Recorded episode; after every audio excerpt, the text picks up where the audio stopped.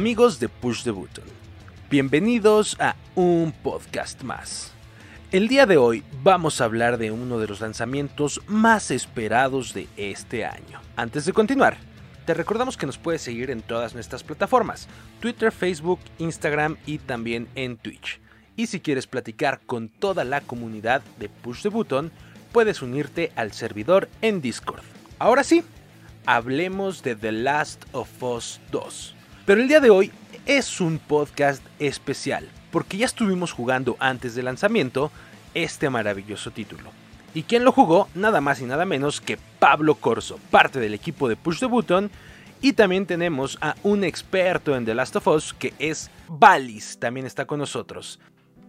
Hola, hola amigos, ¿cómo estamos este, este día? ¿Ya listos para hablar un poquito de The Last of Us 2? Y pues que Pablo nos cuente cómo, cómo se le ha pasado con el juego. Perfecto, amigo Valis. Muchas gracias a todos los que nos están escuchando. Como decía Leo, este es un podcast que no va a tener spoilers. No se preocupen, no vamos a entrar en detalles de, de la historia que puedan arruinar la experiencia vamos a tocar esos puntos. Tal vez más adelante valdría la pena grabar un podcast en el que discutimos la historia, porque vaya que eh, hay cosas que merecen ser discutidas entre todos. Entonces nos vamos a centrar en el gameplay, novedad, todas estas cuestiones que, seguramente van a esperando de nuestra reseña. Eh, va a estar por todos lados, la vamos a estar moviendo, vamos a tener muchísimo contenido de The Last of Us parte 2. por cierto, es necesario comentar que el código de reseña nos lo dio muy querida gente de Sony. Entonces es muy importante que sepan que no pagamos por este juego, lo dio Sony. Es correcto, pero igual si no te gustó, lo vamos a decir porque en Push the Button somos todos menos tibios.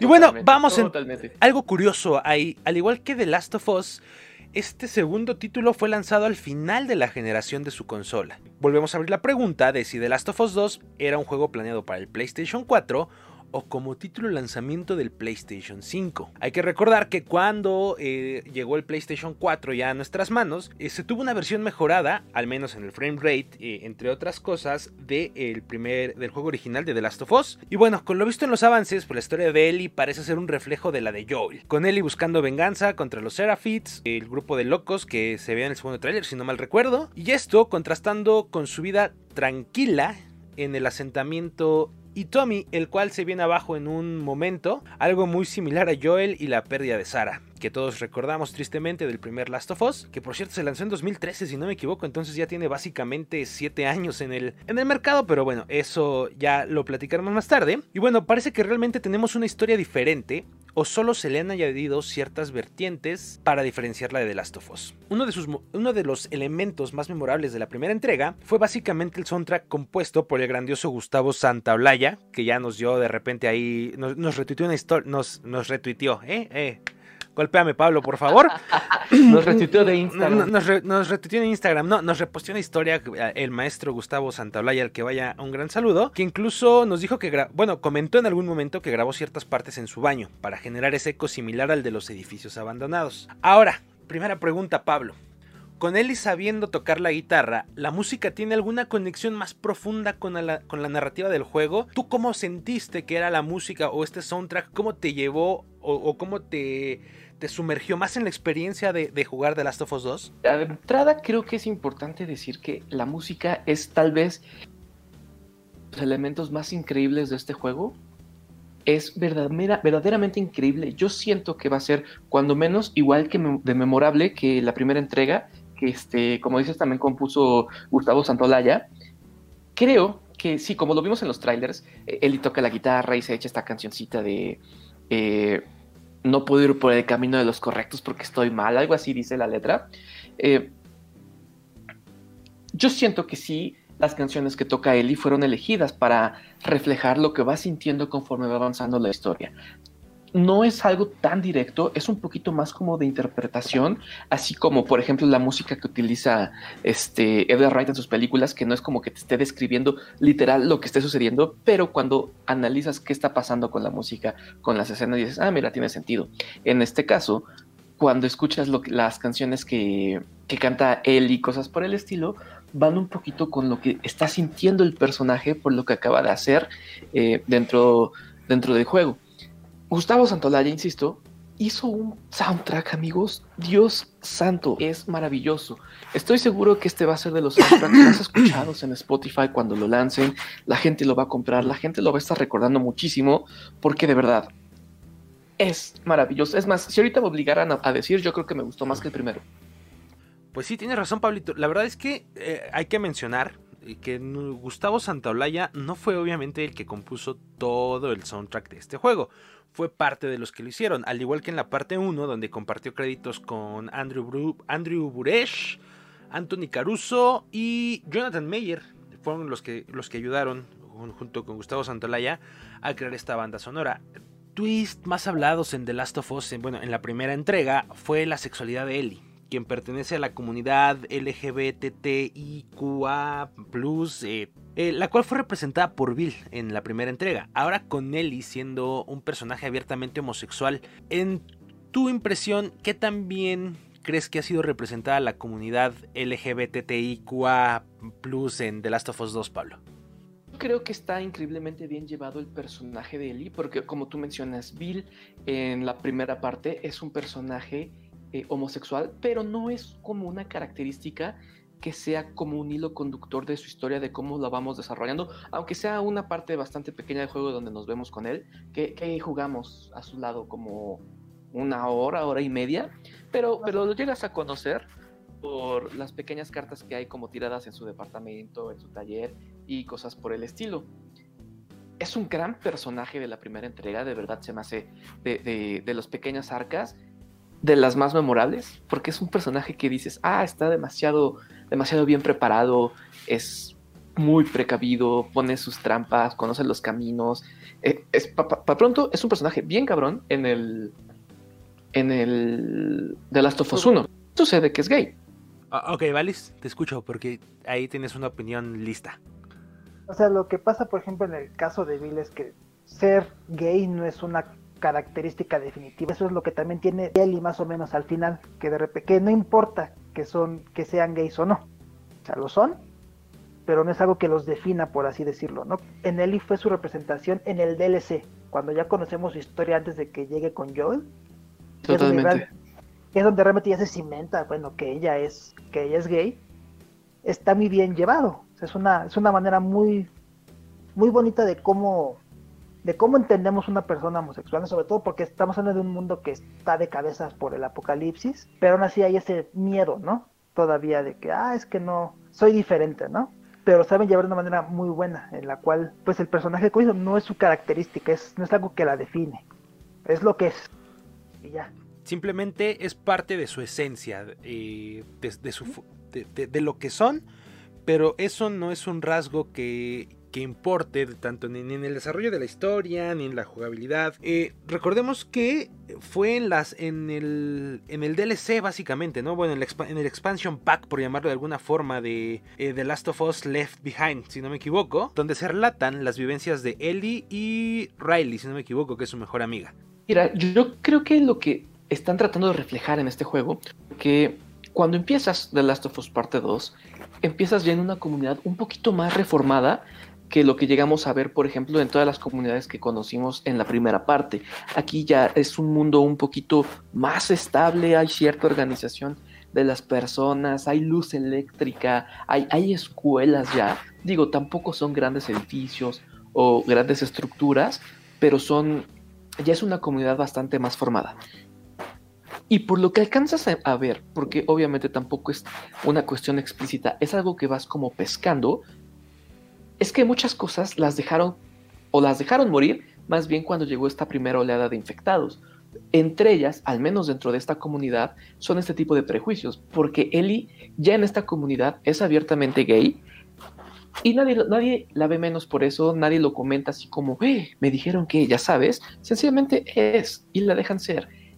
Creo que el punto definitivo con respecto a cómo tratan la sexualidad de Ellie no es como el, el momento más eh, álgido de toda la trama es solo como empieza la historia de que acaba de besar a una chica, pero no, el problema no es que besó a una chica, es que se, peleó con un señor que estaba borracho y que les, las molestó, no por ser gay, sino por haberse besado, ¿sabes?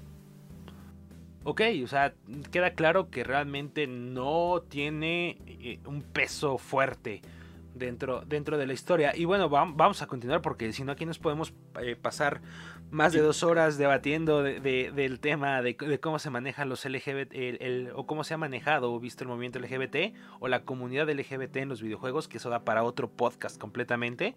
Eh, que es una buena idea, apuntémosla y invitemos a algunos expertos. Eh, pero bueno, hay otra pregunta por acá que, tengo bastante interesante. Y es que, mira, el desarrollo de Last of Us, bueno, inició a la par con Uncharted 4. Juego del cual se agarraron varios elementos de gameplay, añadiendo mecánica de poder crear armas sobre la marcha. Bueno, ciertas armas sobre la marcha. ¿Hubo algún cambio sustancial con The Last of Us 2 respecto a, estas dinámicas? No, eh, creo que es uno de los puntos que estoy seguro que mucha gente va a decir, no es cierto, ¿cómo que es? Pero que a mí no me, no me terminaron de encantar que realmente no existe ningún tipo de, innovación o, de arriesgue en cómo trataron el gameplay para la segunda parte. Mm. Tampoco es que tuvieran que cambiarlo mucho porque la primera parte funciona muy bien. Tal vez es un poco tronco Joel en algunos momentos, sobre todo para apuntar, eh, pero no hay, no hay una gran evolución. Sigues crafteando, sigues curándote sobre la marcha, sigues teniendo que recurrir a tu mochilita, este tipo de cuestiones. No hubo realmente como como mucho avance. Si acaso, y lo mismo, en mi caso es un, pequeño retroceso, es que siento mucho más fácil esta cuestión de, manejar tu, inventario. En ningún momento, en ningún momento se me acabaron los materiales, siempre tenía balas, si necesitaba algo tenía las cosas para poder construirlo en ese momento. Si explorabas tantito y no, no, yo exploré todo lo que pude, o sea, de verdad me metí en todos los rincones que encontré, porque pues quería completar bien el juego no, yo creo que no es necesario ni la mitad de lo que yo recorrí para mantener siempre tu inventario al máximo. Yo lo jugué en la dificultad normal. Sé que van a salir dificultades adicionales en el paso del tiempo. Yo lo puse en la dificultad más normal que existe con estos momentos, con este momento de, lanzamiento. Es muy fácil. Es muy fácil en ese sentido. Siempre, siempre tienes todo lo que necesitas para pelear, ¿sabes? No, estás como en ningún momento de, por ejemplo, el uno que tienes que recurrir a aventar botellas para que se limpien los caminos de, los monstruos. Yo no me sentí realmente nunca en la necesidad de hacer algo así. Ok, y esto, ¿qué tan, ¿qué tan diferente es esto? Y esto te lo pregunto a ti, Valis, respecto al de Last of Us 1, porque habrá gente, tal vez como yo precisamente, que no lo hayan jugado todavía. Ah, pues mira, bueno, por lo que este, nos comenta Pablito, pues sí es, yo creo que lo hicieron más accesible. Digo, aparte de todas las opciones de accesibilidad que le dieron al juego para sobre todo para la, bueno, la gente que tiene ciertas condiciones de vista o de control, pero bueno, aquí me refiero a la accesibilidad de que es más fácil el juego, ¿no? Porque en The Last of Us 1, pues sí, de repente había maneras de que, ok, estoy aquí con varios infectados, tengo dos balas de escopeta, dos flechas y nada más tengo para hacer una bomba. No, pues me voy completamente al stealth, agarro una botella para lanzarle y que se vayan a y no me peleo con ellos porque no tengo con qué con que pelearme. Realmente sí era mucho ese sentimiento que daba el nombre de Last of Us, ¿no? O sea, sí, es, los últimos de nosotros y lo último que hay de todo. O sea, no puedo estar desperdiciando cosas para poder estarme peleando con todo, ¿no? O sea, tenías realmente que medir, realmente decir, ok, ¿me conviene hacer esto o mejor me voy para acá? Y por lo que me cuenta Pablo, pues es pues eso ya cambió, ¿no? Ahora sí ya me puedo ir más como el borras y y agarrarme pues, tal vez a golpes con los otros, sobre todo porque veo que el combate cuerpo a cuerpo evolucionó con el hecho de que como Ellie es más ligera que Joel, puedes esquivar más fácil y puedes hacer más maniobras para poder pelear, algo que con Joel pues es será muy tronco, ¿no? Nada más soltaba sus golpes. y ya, ¿no? Que tenía esa super fuerza de señor de 50 años que a todos los hombres les cuenta que pueden con todos. este, es algo que, pues sí, como lo dice Pablo, ¿no? Está, al parecer está más fácil, ¿no? Tal vez con la idea de que la gente disfrute más de la historia y no se preocupe tanto tal vez por romperse la cabeza en, el juego así, así que no, hasta no poderlo jugar yo no podría dar este como un punto sobre eso, pero pues no sé, suena, pues no me gusta tanto la idea de que lo hagan fácil, sobre todo porque ese aspecto de la dificultad, del tener que estar siempre ahora sí que guardando las cosas era una parte esencial del juego y sobre todo de la atmósfera del juego, de que pues la situación está mal y si no piensas lo que haces pues va a estar peor. Y e, e, es, es, bien cierto, creo que es como un elemento básico de cualquier survival horror, que sé que The Last of Us no es un survival horror, pero si estás en un mundo de zombies o de infectados en este caso, esperas cuando menos tener esta cuestión de incertidumbre, de no sabes cuándo vas a volver a encontrar balas, tu botiquín, eh, materiales, etcétera. Que digo, después de todo, entras al menú y subes la dificultad, pero no lo sé. No lo sé, no, no es algo a mí que me encante. Está bien chido que haya eh, niveles de dificultad porque eso permite que si no te interesa realmente morir 50 veces con el mismo infectado, la pones la más fácil y es más o menos como una película interactiva. Si de verdad quieres sacar los últimos trofeos que nadie más tiene, eh, te vas a la dificultad más alta. Y ya, no pasa nada. Ok, Pablo, mira, esto que comentan me parece eh, bastante interesante. O sea, porque por un lado, y esto es como una pregunta doble. Uno, Pablo, ¿nos puedes decir cuánto tiempo después de la primera entrega se desarrolla este nuevo título de Last of Us 2? Y tú que ya tuviste la oportunidad de, jugar ambos, eh, ¿sí sientes que fue como el clásico setup de en The Last of Us 1 el jugador poderoso pero lento y torpe y en The Last of Us 2 el jugador más ágil pero que no causa tanto daño? ¿O, o más bien está como mucho más potenciada Ellie o, si sientes que pudieron haberlo hecho mejor con, con Joel y, cuánto tiempo, ¿no? Después se, genera esta, esta, se desarrolla esta secuela. Eh, mira, eh, si no me recuerdo, Ellie tiene 14 años en The Last of Us 1. ¿Sí o 14? ¿Te acuerdas, sí, Creo que tiene 14 años en The Last of Us 1. Y cuando empiezas a jugar The Last of Us 2, eh, no te dicen cuántos años tiene realmente, pero tampoco se ve que haya pasado tantísimo tiempo entre el 1 y este muy pequeño prólogo del, 2. Inmediatamente hay, ya saben, Faith to Black y cuatro años después, y ya es donde, donde se empieza a desarrollar el juego. Si no mal recuerdo, tiene 19 años Ellie en este, en este punto. Entonces estamos hablando de 5 años desde que terminas eh, The Last of Us 1 y empieza The Last of Us eh, parte 2. Y algo, algo ahorita que, se me olvidó mencionar, que creo que es bastante interesante en las relaciones que tiene Ellie con su nueva comunidad, es que cuando empiezas a manejar a, a, a Ellie, a nivel personaje, tiene esta cuestión como de rechazo a sus papás que todos los adolescentes tienen, en este caso su papá siendo postizo, Joel, en el de que, ay papá, ya estás haciendo el ridículo, ¿sabes? Y ese tipo de cuestiones las llevan muy, muy, muy bien de verdad que en todo momento dices, híjole, ¿cuántas personas no conozco que fueron así con sus papás? Tal vez hasta yo mismo fui así con mi papá, de, ay papá, estás haciendo el ridículo. Eso está bien padre. Ay papá, ya no grabes TikTok. Ándale, ándale. y eso es algo como muy característico de la edad que está, eh, por la que está pasando Ellie en, The Last of Us 2. O sea, que esté ese detalle está bien cuidado. Eh, hay una parte bastante divertida, no es spoiler, esto ocurre en los primeros literal 5 minutos de juego, en el que Joel quiere tocar la guitarra para, para Ellie. ¿Se acuerdan que es algo como muy, muy hablado en The Last of Us 1 de voy a tocar para ti, vas a cantar y voy a enseñarte? En esta parte eh, eh, Last of Us 2, así es, pero a Ellie como que le da pena, es como que, ah, está bien, este, pues, pues bueno, toca. Y sí, justo, y está, está bastante curioso. Ok. Ay, papá, ya vete a dispararle a ese doctor que está allá. Ay, papá, no sabes qué es TikTok, por eso estoy bailando así. O sea, sí, claro, es algo por lo que pasamos todos los adolescentes, creo, eh, y adultos jóvenes en algún punto de nuestra vida. ¿Y, cómo sentiste el balance? O sea, lo, de lo que te comentaba, del jugador fuerte y pesado del, de, y poderoso, pesado y poderoso de, de la parte 1, a si cambiamos a un jugador ágil, pero tal vez menos poderoso en la parte 2? Mira, creo que es bastante interesante como la dualidad de, gameplay en ese sentido. Efectivamente, en el 1 Joel es, un señor acá ruquillo pero trabado y que aplasta cabezas y apunta y dispara.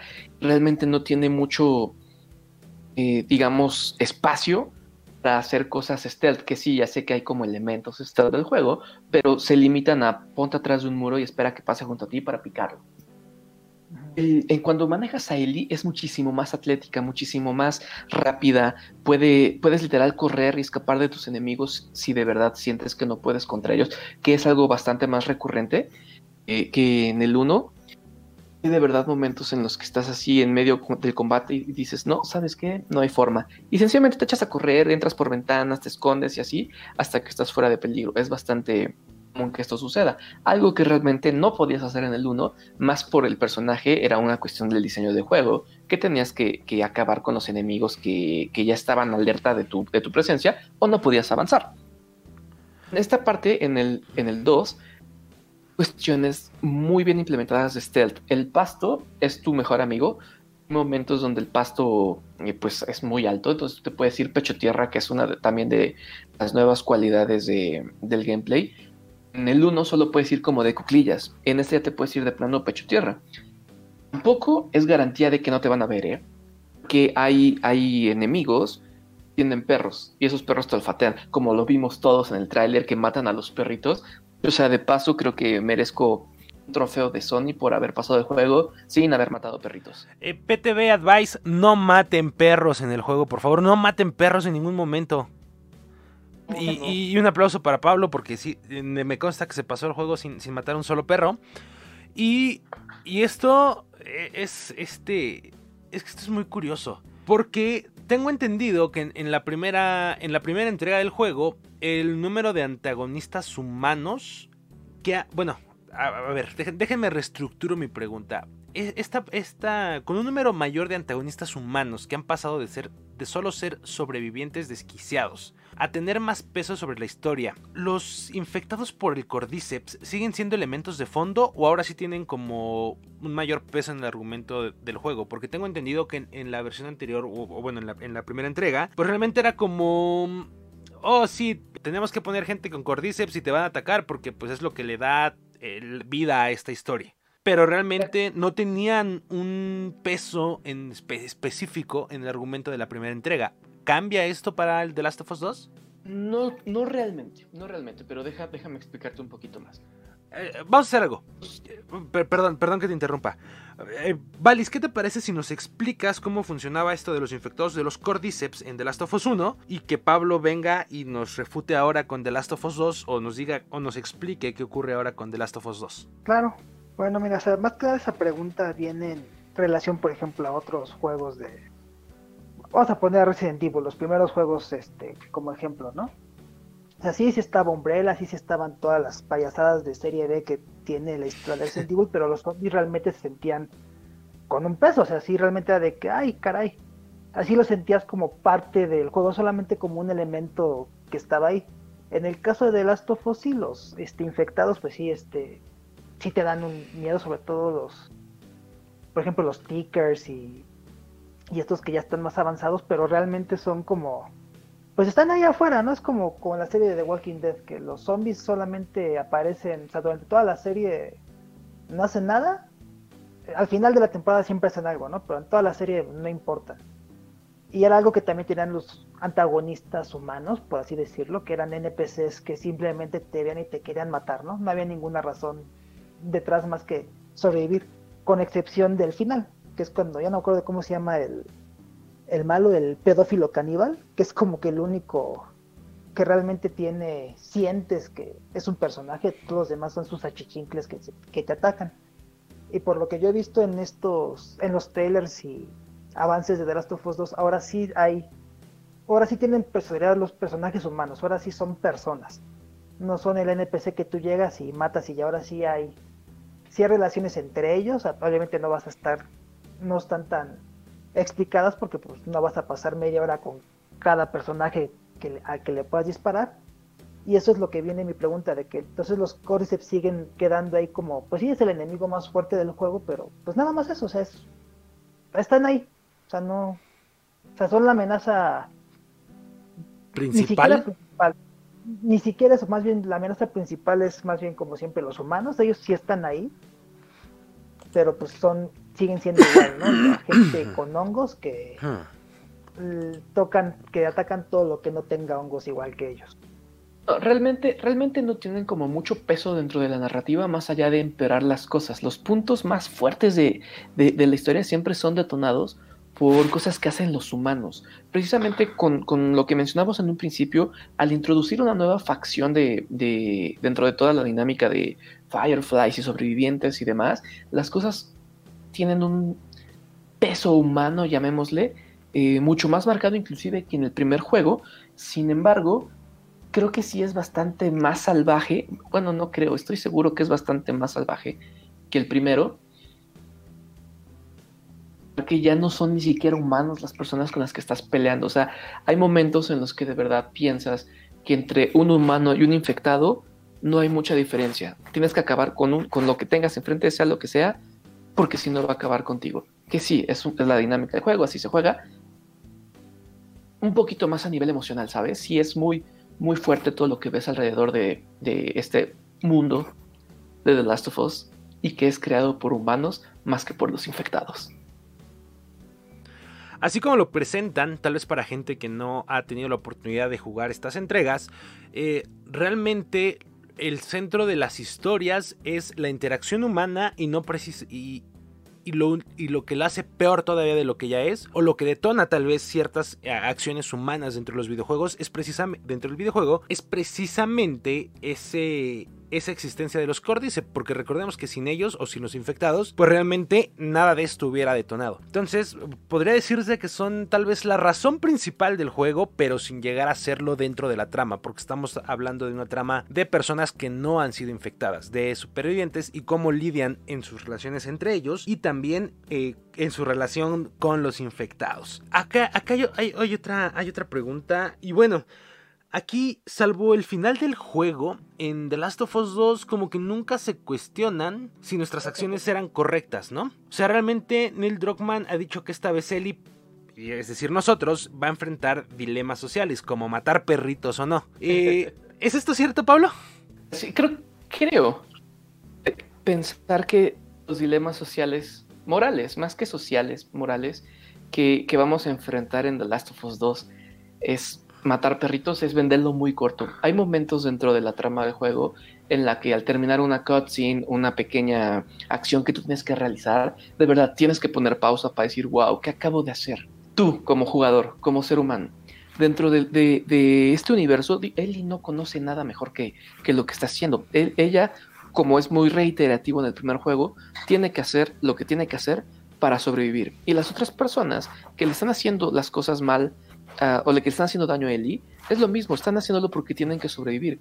En este, en este caso, en la segunda parte, si piensas que solo está enojada, que solo, es una, solo está vengándose, que es una forma de sacar todo esto que ha vivido tanto en The Last of Us 1 como en el 2 en contra de las personas que lo hicieron. De verdad, hay momentos en los que dices, ¡puf! ¿Qué acaba de pasar? Ok, Valis, en, el, en The Last of Us. No. No, no, perritos no. no, no, perritos no, por favor. Eh, el Valis, perdón. En The Last of Us 1. ¿Sentiste en algún momento que enfrentaste este tipo de decisiones?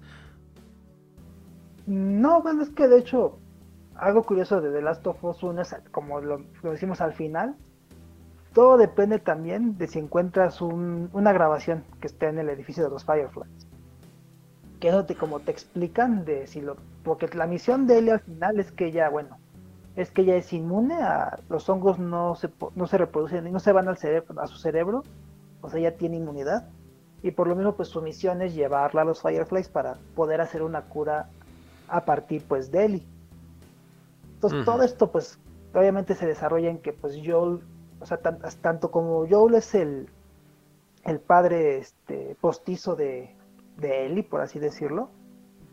Este, esta Ellie es pues la hija adoptada de Joel, no tanto porque lo quisiera, pero por la relación que llevan, ¿no? Porque el primer juego creo que es, es un año, ¿no? Lo que el tiempo del primer juego pasa un año. Y justo un año, pasas por todas las estaciones.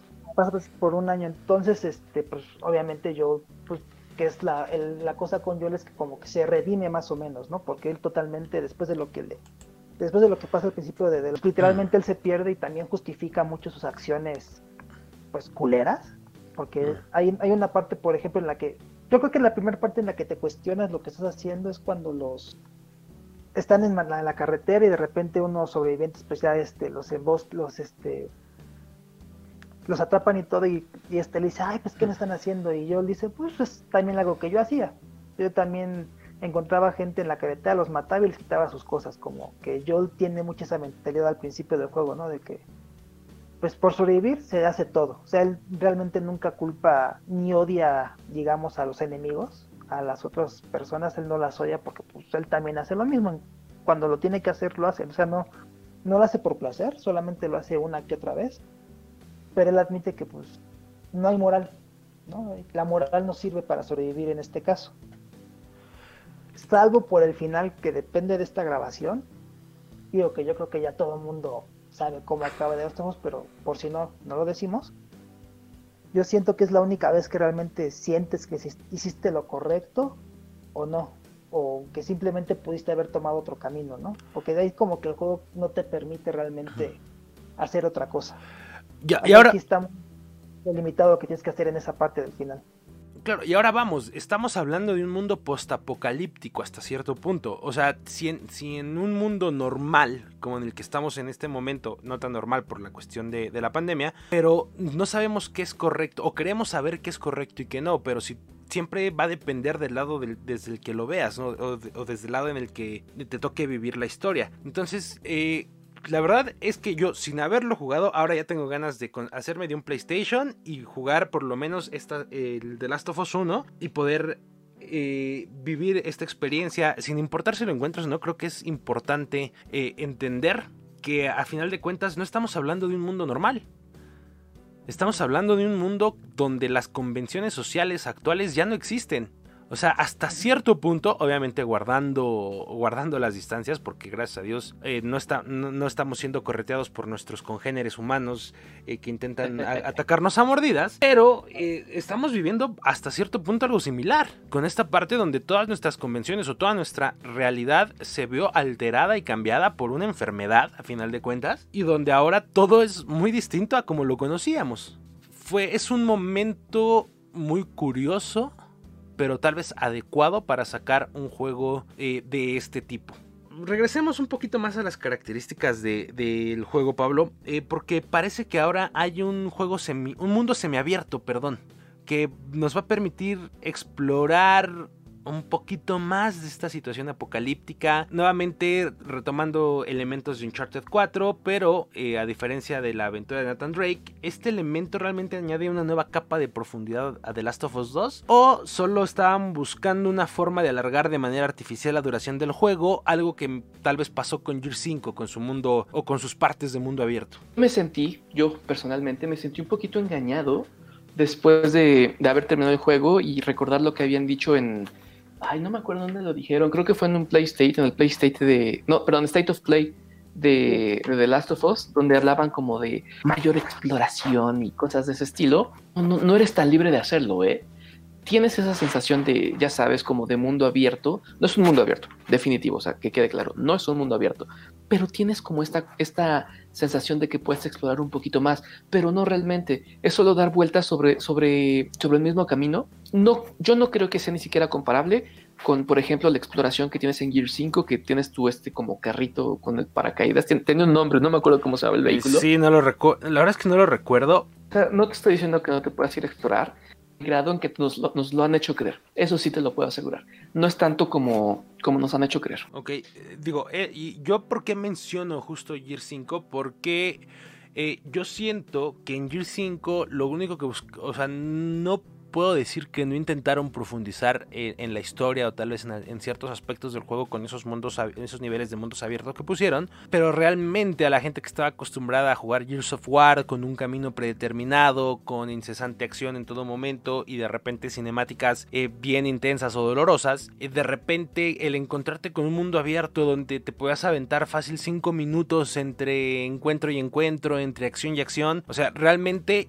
mm, como que yo sentí que se alejaba demasiado de, la, de lo que era Gears y que además no... O sea, yo sentí que no aportaba demasiado en peso a la trama. Entonces, acá lo que nos dices es que nos lo vendieron como algo que realmente no es. O sea, no, un mundo abierto no lo es. Pero Valis. definitivamente no. ahora, Valis, tú que no has jugado todavía, antes de, antes, antes de probar eh, The Last of Us 2, ¿qué preferirías? ¿Que se mantenga? Eh, ¿qué, crees esperar respecto a estos niveles o supuestos niveles de mundo abierto? Aunque Pablo ya, ya nos dijo que no lo son. Por ejemplo, algo que tenía interesante del The Last of Us 1 eran las historias que encontrabas sobre los otros sobrevivientes. Por ejemplo, Pablo se acuerda muy bien de la historia del bote que está encallado de las cartas que vamos encontrando, que es tal vez que todo el mundo dice, ¿cuándo van a sacar el DLC de esa historia, no? Que que está, pero... Y yo sentía que pues, con esta exploración tal vez ibas a conocer más facciones, ¿no? O sea, no solamente a, a los malos, o tal vez a más gente ibas a encontrar que no todo el mundo te quiere matar. O, sobre todo eso, para saber más de este mundo, ¿no? Más de cómo la gente sobrevive, sobrevive aquí, no solamente como un lugar donde encuentro más munición o más cosas para armar, como en el caso de Gear 5, que a mí también se me hace, pues, un elemento muy, disculpen la palabra, pedorro, un mundo abierto. Porque realmente nada más ese es como, ahí sí que me perdonen, pero es como que, ok, llegamos a esta parte. Pero ya con los siguientes capítulos, si seguimos con la estructura de siempre, que es este las bases a las que siempre llegas, peleas con Locus, escena, tal, tal, tal, pues vamos a, como que el juego se va a hacer un poco corto, ¿no? Ah, pues pongamos este, ahora sí como una carretera de dos kilómetros que tienes que recorrer a fuerza, o sea, no hay de otro. Vamos a decir que, ok, tienes que encontrar este eh, una cajita, pero esa cajita vas a poner en un edificio que está a dos kilómetros donde tú estás, y, ah, pero ¿qué crees? Hay otra cajita que tienes que agarrar que está en el otro edificio, que está en el otro lado, o sea, es pura paja, o sea, nada más es alargar un juego de manera artificial, porque realmente en ese cruce en el que estás con tu trineo, no haces nada más que eso, andar en el trineo. Salvo cuando tienes que este, encontrar el, bueno, alcanzar el tren, que ahí sí hay unas tormentas, hay tormentas eléctricas. Bueno, ese todavía dices, ah, ok, es, está más interesante, pero la anterior pues nada más es ir del punto A al punto B, solamente que aquí vamos a alargarlo lo más que se pueda. Eso es lo que nos referimos con eso de de que está alargado de manera artificial. Y es lo que yo también pensaba de The Last of Us 2. Realmente sí va a tener algo, como por ejemplo contar estas historias. En, ese, en ese sentido definitivo sí, hay varias que sí se quedan contigo. Nuevamente contadas solo si tú las quieres descubrir como, como lo que decías del bote encallado. Solo si tú te dedicas así como, como a encontrar las, las cartitas, los dibujos, inclusive pequeños detalles que, que, que yo la primera vez que acabé de Last of Us no vi, como por ejemplo dónde están enterrados los niños, mensajes que tallaron en la pared, como en momentos de desesperación, como ese tipo de detalles, siempre vas a encontrar cosas así de interesantes en The Last of Us 2. La verdad, sí, en ese sentido, en cuanto a narrativa, digamos, directa y narrativas un poquito más como escondidas, están yo creo que al mismo nivel, si no es que un poquito arriba el 2. ok, ok, perfecto sea, no sentiste que explorar era como que, o sea, sí había un punto de explorar. Eh, entiendo perfectamente esta cuestión donde los desarrolladores, no sé, de verdad, no sé por qué tienen esta necesidad de alargar eh, las horas de juego y meten misiones como de ver rescatar a los tres gatitos o cosas por el estilo. Para cobrar más, para cobrar más. Híjole todo este grind que existe en la industria, yo, sí diría, no, ya rescatamos suficientes gatitos, director. Pero bueno, eh, en, The Last of Us 2, pienso que el payoff por la exploración siempre está a la altura. Eh, o sea, vas a encontrar también balas y medkits y cosas por el estilo. Pero el, ya vemos el lore que existe alrededor de, de todo lo que tú estás viendo, viviendo y cosas por el estilo, guiños entre entre ambas entre ambos lanzamientos del 1 y el 2, porque de repente así mientras estás explorando esta pequeña comunidad donde empieza el juego, encuentras cosas que, que son como muy específicas, y no claves, pero sí memorables del primer juego y dices, ah, mira, yo me acuerdo de dónde salió esa cosa, o en dónde había visto esta cosa antes. Este tipo de cuestión que, que solo encuentras eh, explorando. De verdad, el payoff, sí, está a la altura yo sé que hay como mucho, mucho hit en ese sentido a Gear 5. No, nada que ver. Entiendo, entiendo por qué está el hate hacia ese aspecto de Gear 5. Aquí yo no lo siento así. De verdad, siento que si tú tienes ganas de, entender y de explorar este mundo, que no es tan abierto como me hicieron creer, aún así te vas a llevar muy, muy buenos recuerdos con historias que se cuentan, solo si tú te, tú te avientas a explorar. Ok, o sea, realmente aunque no es un mundo abierto como nos lo vendieron, entiendo que lo que dices es que vale la pena el, explorar. Muchachos, vamos a pasar a una ronda rápida de preguntas para Pablo, que es quien ya jugó este videojuego, este capítulo 2 de The Last of Us. ¿Sí o no? Vámonos, pregunta rápida, ¿sí o no, Pablo? Híjole, híjole. ¿Se le puede entrar a este juego sin haber jugado la parte 1? No lo vas a disfrutar tanto, no te lo puedo jurar. No lo vas a disfrutar tanto y va a haber cosas que no te van a emocionar tanto como deberían. Ok, ¿Cuál está mejor, The Last of 1 o The Last of Us 2? Last of Us 2. Híjole. Ok. Y mira, y mira, te estás preguntando, sujeto que terminando la cuarentena se va a ir a tatuar eh, eh, algo de The Last of Us. O sea, es un juego muy importante para mí. Me gustó más el 2. Rápidamente, ¿debemos comprarlo ya o todavía no? Depende creo, creo que aquí hay una oportunidad para las personas que no han jugado el 1. Yo compraría el 1, aprovechando ahorita que está bastante barato, está como en 10 dólares. Bueno, ya con el dólar aquí en México, quién sabe qué tan barato sea, pero no lo vas a encontrar más barato que 10 dólares en ningún lado. Yo compraría el 1, lo jugaría, lo absorbería, lo analizaría y después compraba el 2. Eh, eh, esperas a que baje un poquito tal vez el precio, tal vez no tanto, pero 100, 200 pesos. Y ya una vez que, que que hayas jugado el 1, que se haya metido en ti, puedes sacarle todo el jugo al 2. Pregunta rápida, ¿hay una, versión, ¿hay una edición deluxe eh, como para hijo de diputado corrupto de este juego? Y sí la hay. Si, algún hijo de diputado corrupto nos está escuchando, le pido encarecidamente que me mande una para mí y unas cinco para vender a precios inflados. ¿Qué incluye esta edición adicional, Pablo? Esta edición especial. O tú, Valis, no sé si Bueno, eh, venga, a ver, a ver, cuéntenme las que ustedes saben que es... Si yo comprara todas las ediciones especiales de The Last of Us 2, ¿qué es todo lo que podría obtener? Adicional al juego, obviamente. Ok, bueno, sería en primer lugar, bueno, la caja metálica como siempre. Una réplica de la mochila de Ellie. El soundtrack me parece. Una estatua de Ellie también una eh, son varias réplicas, no sé si de un diario también, o sea, varias cositas, ¿no? Bonitas que tienes de coleccionables. La más cara, obviamente, ¿verdad? Es la que trae. Todo eso. Hay una versión que sí trae todos los adicionales que tú que, que, van a sacar. Digo, también supongo que los segmentaron como por país, como generalmente suelen hacer eh, cada, en, cada entrega de cada juego, donde la edición deluxe de Europa no es la misma que tenemos acá en América o la que tenemos en Japón. Entonces es igual en todo el mundo. En esta ocasión es igual en todo el mundo, entonces decidieron unificarla. Em, Pablo, es un must en cual, es un must de Last of Us 2, es un obligado, mandatorio, necesario que en algún momento de tu vida juegues The Last of Us 2? Totalmente, totalmente. O sea, yo estoy seguro que en los siguientes años va a estar en los primeros artículos de la Constitución. De verdad, de verdad, de mm. verdad. Yo creo que mm. en, este momento va a salir el juego. Eh, el 19 de junio. Estamos grabando esto el 10 de junio a punto de ser 11 porque ya es muy noche. Como todos los grandes juegos, salir, ver buenas reseñas. Estoy seguro que va a haber buenas reseñas para este juego. Pero también por... E, es, es naturaleza humana, carajo. Va a haber muchísima gente que lo ame y va a haber muchísima gente que lo odie. Muchas veces sin siquiera haberlo jugado. Está bien, así somos los humanos pero conforme vaya perdiendo tracción este, este odio eh, al juego, va a ser cuando empecemos a ver lo genial que es. Me acuerdo cuando, cuando jugué por primera vez eh, Breath of the Wild, eh, juego de lanzamiento de Switch. Yo siempre, desde que lo jugué, dije, este es el mejor juego de Zelda de la vida y es uno de los mejores juegos de la historia cuando sale un juego y dices algo así, no, no se alcanza como a percibir. Y tal vez yo me pude haber equivocado, tal vez vaya a estar equivocado, no sabemos. Pero ese tipo de cosas solo lo ves en el futuro. Estoy seguro que la forma en cómo estamos, por ejemplo, hoy percibiendo Metal Gear Solid 1, bueno, no, ese es un mal ejemplo.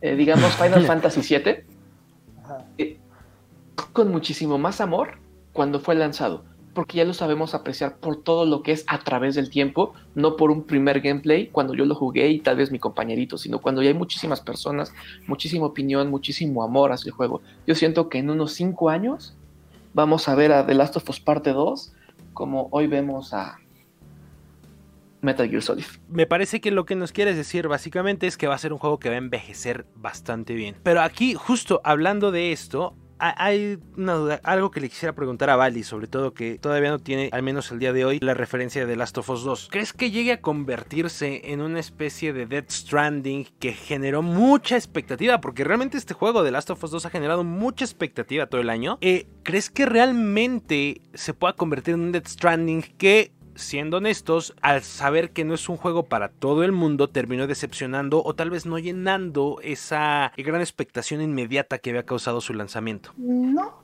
no realmente. O sea, Death Stranding es un juego que ahora sí que es peculiar. ¿no? qué, amable, qué amablecísima forma de ponerlo. o sea, bueno, o sea, Hideo Kojima quiere hacer algo diferente, ¿no? Para unos funcionó, para otros no. Pero pues The Last of Us es como el para mí siento que es, va a generar el mismo ruido que el remake de Final Fantasy VII. Tal vez no con el legado que tiene obviamente Final Fantasy VII, pero es eso de que es un juego que todo el mundo estaba dudoso, ¿no? De que ah, si va a ser bueno, no va a ser bueno, si va a sobrevivir al hype o no, y por lo que me cuenta Pablo, pues es que sí. Sí sobrevive el hype, o sea, el hype es, de, es verdadero, ¿no? Como en el caso de Final Fantasy VII, el hype es de verdad, sí lo está cumpliendo, y pues eso, más que nada a nivel de, su historia es lo que vamos a tener que ver qué es lo que va a pasar con esa narrativa, ¿no? Sobre todo ahorita con los momentos turbulentos que estamos viviendo, no solamente por, por la enfermedad, también por movimientos sociales que están pasando ahorita. Y sobre todo este detonante de este tipo de historias que tienen más este pues están más conscientes este, socialmente de lo que está ocurriendo, ¿no? A pesar de que la producción del juego fue desde mucho antes, pero siempre estaba con esa mentalidad, ¿no? De que fuera este, socialmente relevante, ¿no? Porque Final Fantasy VII al final del día es una historia de fantasía muy bonita, pero no pasa de eso. Y yo creo que sí, pues que sí, este juego no, no le va a ir mal, yo creo que sí le va a ir bastante bien. Y pues al parecer sí es un digno sucesor de, de Last of Us, del primer de Last of Us, ¿no? Perfecto. Ahorita dijo, dijo algo bien interesante, que efectivamente Final Fantasy VII, el remake, o el original, es una historia de fantasía que es muy bonita, el juego es muy divertido, es increíble, también es de mis juegos favoritos de toda la vida. Pero The Last of Us, tanto la primera parte como la segunda, están basados y bien arraigados en emociones bien humanas que tal vez el shock que uno siente al jugar el 1 o el 2 viene porque dices, híjole, es que yo haría algo muy similar en situaciones de este estilo. Yo creo que esa es la gran diferencia entre, entre eh, un juego como Final Fantasy y The Last of Us y la razón por la que se te queda mucho más metida una historia como esa. Es sumamente humano todo lo que ves, por más horrible que sea. Sabes que somos capaces de eso y hasta más. Y como pequeña acotación, no, no me refería a que el juego va a envejecer bien. Me refiero a que yo siento que como un, gran clásico es difícil saber cuándo nació. Solo lo vamos a identificar conforme vaya pasando el tiempo. Eh, no, tanto que envejezca, es que lo vamos a apreciar mejor. Cuando lo juguemos en sí, veamos, madres, qué juegazo. Pobre of the Wild. ¿Valis algo con lo que quieras cerrar? Pues bueno, que ya, ya este, pues ahora sí que qué bueno que ya por fin va a salir este juego, ya después de tantas maromas que nos decían que no salía, que no salía, y pues bueno, a disfrutar, ¿no? Ya lo que nos queda y pues como siempre, pues cuídense mucho de todo lo que está pasando ahorita, tengan, siempre cuídense mucho y pues no, ¿qué más les puedo decir? Disfruten lo que tengan ahorita. Perfecto, mi buen Valis Pablito palabras de cierre, de despedida. Qué triste fue decirnos adiós cuando nos adorábamos más. Mira, voy a ser muy directo y muy franco. Cuando fundé Push the Button, nunca creí que me tocaría reseñar un juego tan increíble como The Last of Us 2. De verdad, de entrada que me lo hayan dado para reseñar, sí fue como uno de los puntos más altos desde que fundé Push the Button. Pero que aún así fuera un juego tan increíble, tan maravilloso, es casi como si hubiera sido el destino diciendo, me tienes que hacer esto para que en un año juegues The Last of Us 2. Cuando salió Uncharted 2, que todo el mundo decía, tienes, si tienes un Play 3, tienes que comprar Uncharted 2. Esto, esto va a ir más allá, o sea, si tienes un Play 4, tienes que jugar The Last of Us 2, No sé cómo podríamos llevarlo todavía más allá, pero es más allá. Sería bastante interesante ver cómo sería una versión para Play 5, pero creo que ese es tema para, para cuando salga. Perfecto, pues muchas gracias Pablito. Si llegaron hasta acá, les agradecemos por haber escuchado todo este episodio. Eh, salió un poquito de lo que generalmente hacemos, pero creo que fue divertido y créanme que tienen toda la libertad de ir a poner en los comentarios si están de acuerdo con nosotros, si no están de acuerdo con nosotros, si ya lo pudieron jugar, si lo están escuchando cuando ya, ya están jugando este, esta entrega, pues bueno, poder decirnos, tenían razón, no tenían razón, están locos. Y bueno, pues no nos queda más que decirles que sigan a Pablo, fundador de, Push the Button en Twitter, como arroba Pablo RCM, pueden seguir a Valis como arroba es el Valis. Yo soy Leonardo González, me pueden seguir como arroba León 77. Recuerden que nos pueden seguir también a Push the Button en todas nuestras plataformas, Twitter, Facebook, Instagram y también en Twitch. Y si quieren platicar con toda la comunidad de Push the Button, no olviden de unirse, suscribirse, como se le diga, registrarse en nuestro server de Discord. Sin más que hablar, con información de Pablo Corso, preguntas y animación por parte de Valis. Yo soy Leo González de Push the Button y les pedimos que nunca dejen de jugar.